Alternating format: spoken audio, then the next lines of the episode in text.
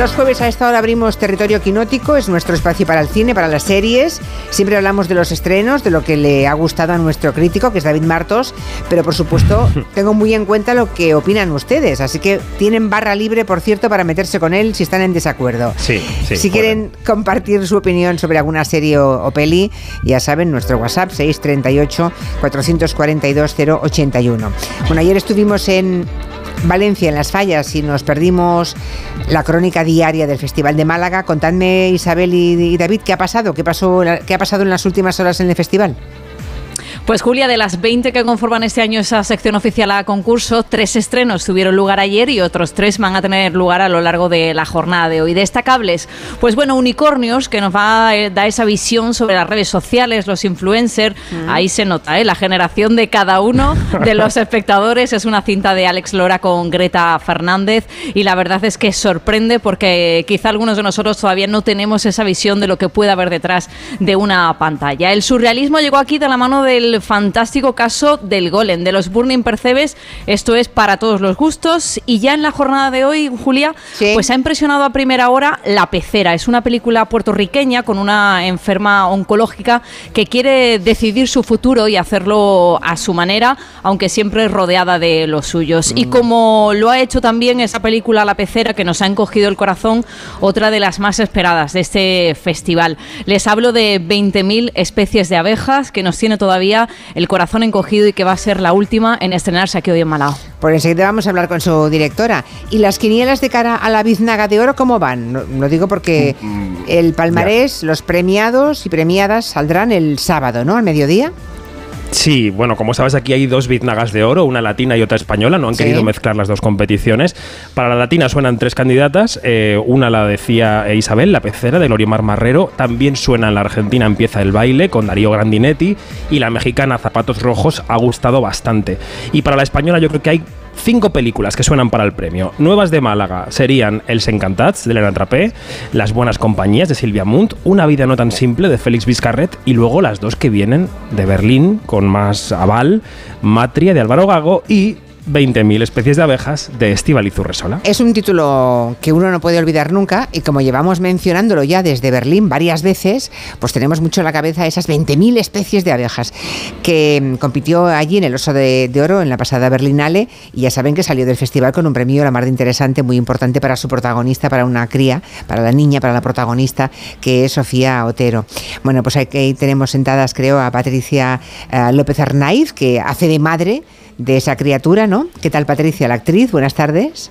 Hola, buenas tardes. Y también tenemos a Estivaliz Urresola, que es la directora de la película. Que Estivaliz, buenas tardes. Buenas tardes. Que debutas, ¿no? En el largo con esta historia familiar sobre el tema de la identidad cuando hay, mm, en fin, cuando se descubre una identidad diferente a la, a la aparente en la infancia, podemos decir, ¿no?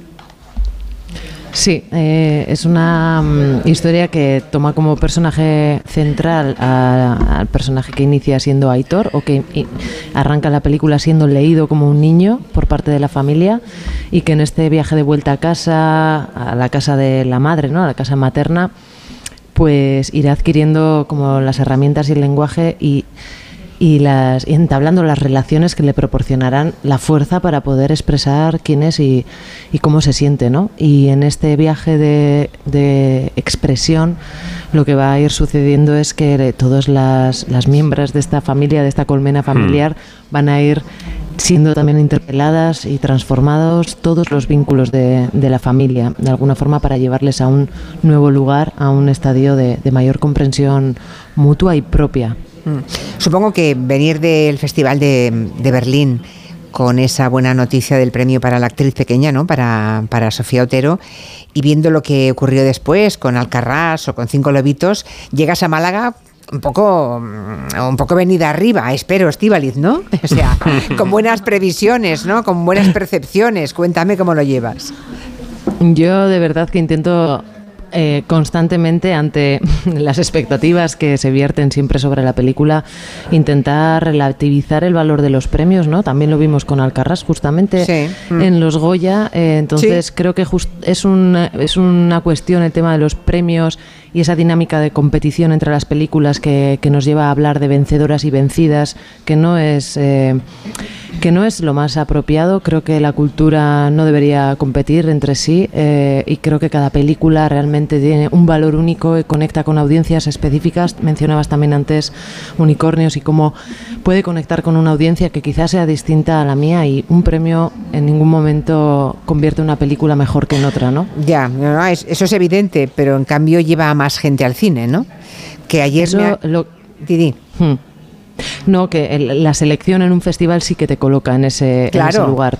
Y para mí es el mayor premio es haber estado seleccionada en Berlín, estarlo aquí en Málaga y que la película consiga esta, esta atención y este foco, ¿no? Y que la gente vaya a verla, porque bueno, aún falta, ¿no? La estrenáis en abril, pero sería estupendo que hubiera gente que regresara al cine, porque me parece, ¿verdad que fue ayer, eh, David?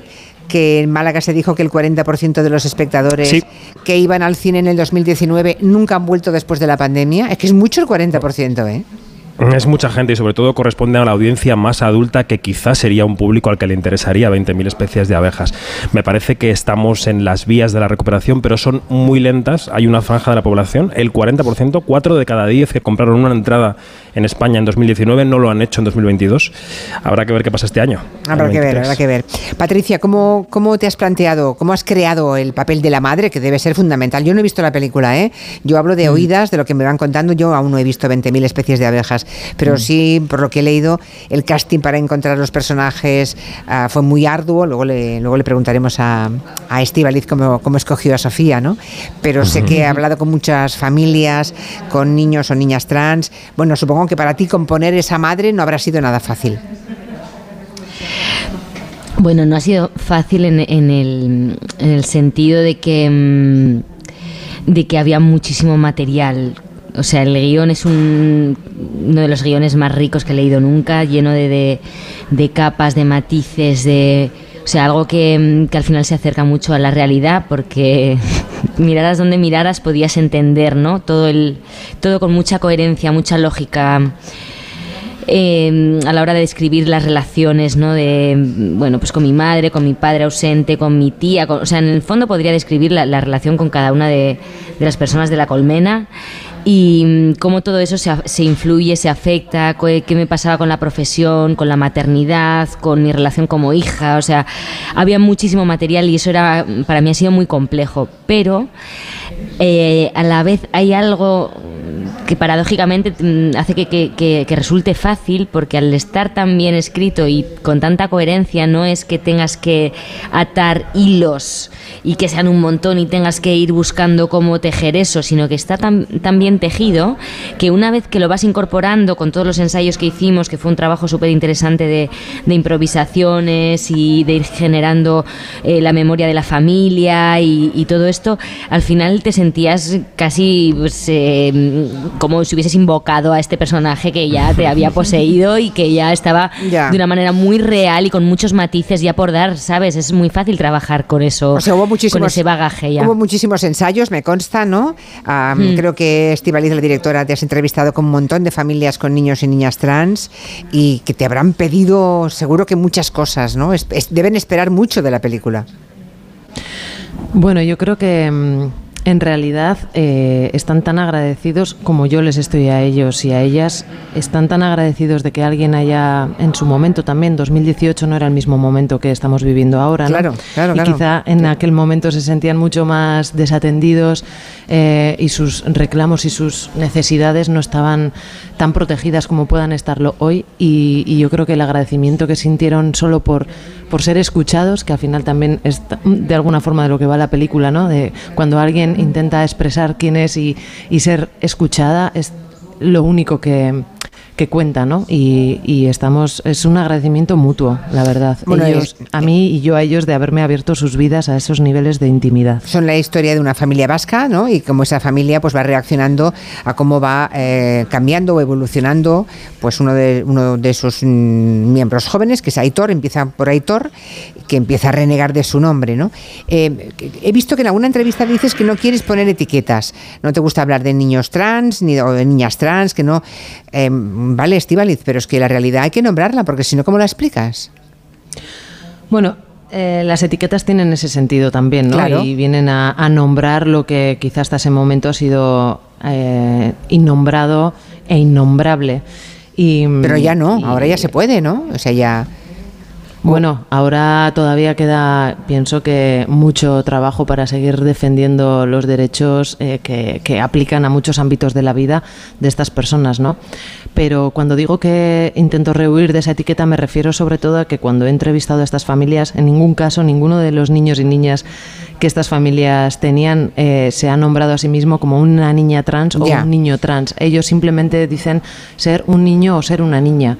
Y esa etiqueta de lo trans es la que viene puesta desde Ya. fuera, desde, desde Claro. esa mirada adulta. Vale, vale, vale. Bueno, decidme, yo no he visto, insisto, la película, pero David, David y Isabel sí, supongo. Isabel también, David lo sé, pero ya la vio en Berlín. Isabel la tiene súper reciente, además Ah, la he visto esta mañana Ajá, y sigue, vale, sigue vale. emocionada con la película. El Bueno, paso aquí- de prensa, Julia, ha sido a las doce y media y os digo que ha recibido doble aplauso. Primero cuando finaliza, luego siguen unas imágenes y otro nuevo aplauso. El jurado estaba presente. Eso sí también lo, Como dato, lo digo. como dato. Muy, ver, muy aplaudida y además llena la sala.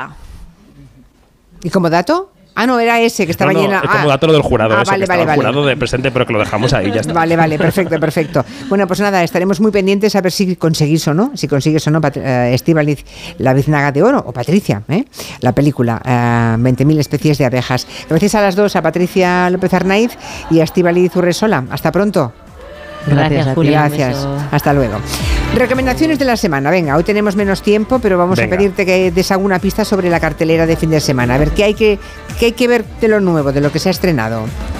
Bueno, pues si hubiera que ver una película esta semana, yo creo que mm, si tuviera que recomendar una sería Los Reyes del Mundo. Es una película colombiana de la directora Laura Mora, que ganó la Concha de Oro en el pasado festival, no de Málaga, sino de San Sebastián. Un día todos los hombres se